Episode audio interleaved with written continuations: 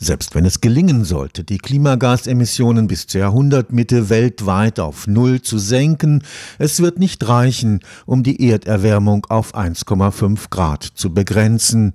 Zu viel CO2 befindet sich bereits in der Atmosphäre.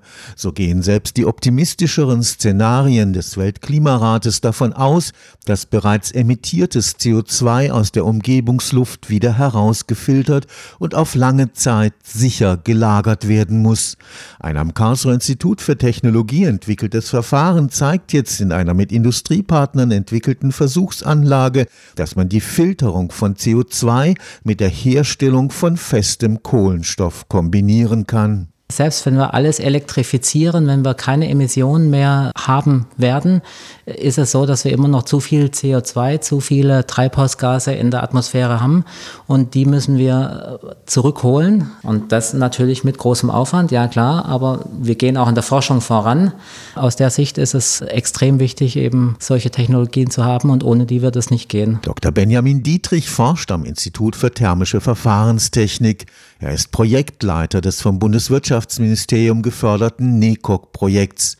Die Besonderheit des am Karlsruher Institut für Technologie entwickelten Verfahrens, das aus der Umgebungsluft herausgefilterte CO2 wird zu Kohlenstoff, so entstanden bei einem ersten Probelauf der in Containern untergebrachten Prozesskette in drei Schritten aus zwei Kilogramm CO2 500 Gramm fester Kohlenstoff. Wir filtern aus der Umgebung das CO2 heraus über ein Membranverfahren. Im zweiten Schritt nehmen wir dieses CO2, das abgefiltert ist, dann die Methanisierung. Hier wird dann unter Zugabe von regenerativ hergestelltem Wasserstoff aus CO2 und Wasserstoff Methan hergestellt. Und im letzten Schritt, was unsere Kernaufgabe ist, die flüssigmetallbasierte Pyrolyse. Dort wird in einem mit flüssigem Zinn, heißes flüssiges Zinn, wird das Methan eingeleitet und dann zerlegt in seine Bestandteile, Wasserstoff und Kohlenstoff. Wasserstoff wird rückgeführt in den Prozess, Kohlenstoff eben ausgeführt als Wertstoffprodukt für die Industrie. Das Zinn und ein Teil des grünen Wasserstoffs sind recycelbar, das heißt, sie können in der Prozesskette wiederverwendet werden. Das Ergebnis ist ein in der chemischen Industrie dringend benötigter Grundstoff, der auf diese Weise klimaneutral hergestellt werden kann. Sehr viel chemische Grundstoffe basieren auf dem Kohlenstoff, der heute übrigens hauptsächlich aus fossilen Quellen stammt, was man in Zukunft dann auch nicht mehr haben will, so dass man also mit diesem Prozess erstmal eine Alternative zu fossilen Quellen hat zur Erzeugung des Kohlenstoffs. Und Beispiel ist der Bausektor, also Baumaterialien können hergestellt werden, Agrarsektor, Farbindustrie, gegebenenfalls je nach Modifikation, die dann entstehen können, als Leitruß in Batterieelektroden für die Elektromobilität. Die Hoffnung der Forschenden, mit dem Verkauf lassen sich die Kosten der bisher relativ teuren CO2-Filterung deutlich senken. Dabei kann der so entstandene feste Kohlenstoff ganz unterschiedliche Strukturen aufweisen. Beispielsweise Carbon Blacks, es gibt Graphen, es gibt Graphit, das sind unterschiedliche Ausbildungen, Lagen, es gibt runde Formen, es gibt Blättchen, es gibt poröse Blättchen. Das ist alles Gegenstand der aktuellen Forschung. Wir haben jetzt eben Kohlenstoff hergestellt hergestellt mit unserem Verbundbetrieb, also aus dem tatsächlich atmosphärischen CO2.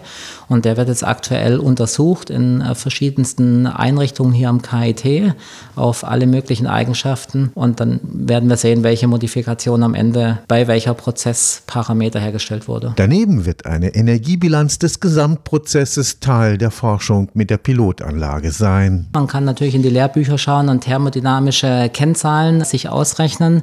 Die haben aber mit der Realität Realität wenig zu tun, wie jeder Ingenieur weiß. Und das ist jetzt genau ein Schritt in dem nächsten Projektabschnitt, den wir jetzt dann beantragen möchten, wo wir eine solche energetische Analyse machen möchten.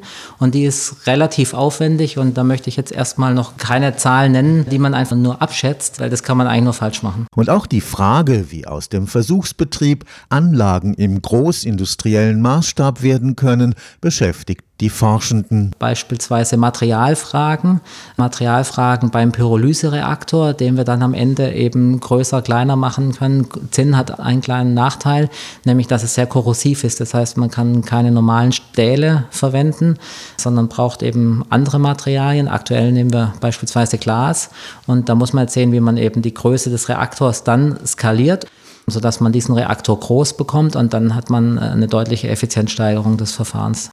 Dr. Dietrich hält die Kritik für unberechtigt, dass die Entwicklung von CO2-Filtertechnologien dazu verführen könne, in den Anstrengungen nachzulassen, das Klimagas erst gar nicht in die Atmosphäre zu emittieren. Wir sind ja auch politisch aktiv in verschiedenen Gremien, wo wir mitarbeiten in Berlin. Und es ist ganz klar die Maßgabe. Zunächst steht die Vermeidung der Emissionen an oberster Stelle, dann an zweiter Stelle ersetzen durch Alternativen und erst im letzten Schritt kommen eben solche Technologien dann zum Einsatz, wie bei der Zementindustrie, wo wir keine anderen Maßnahmen haben, um das CO2 eben zu vermeiden. Und das ist natürlich eine ganz schöne Sache dieses Verfahrens, dass wir nicht nur aus der Atmosphäre das CO2 holen können, sondern eben auch gewisse Punktquellen. Weil genau die Zementindustrie beispielsweise, die wird ihr CO2-Ausstoß nicht vermeiden können. Und für solche Punktquellen braucht man eine Lösung. Oder wir haben kein Zement mehr. Stefan Fuchs, Karlsruher Institut für Technologie.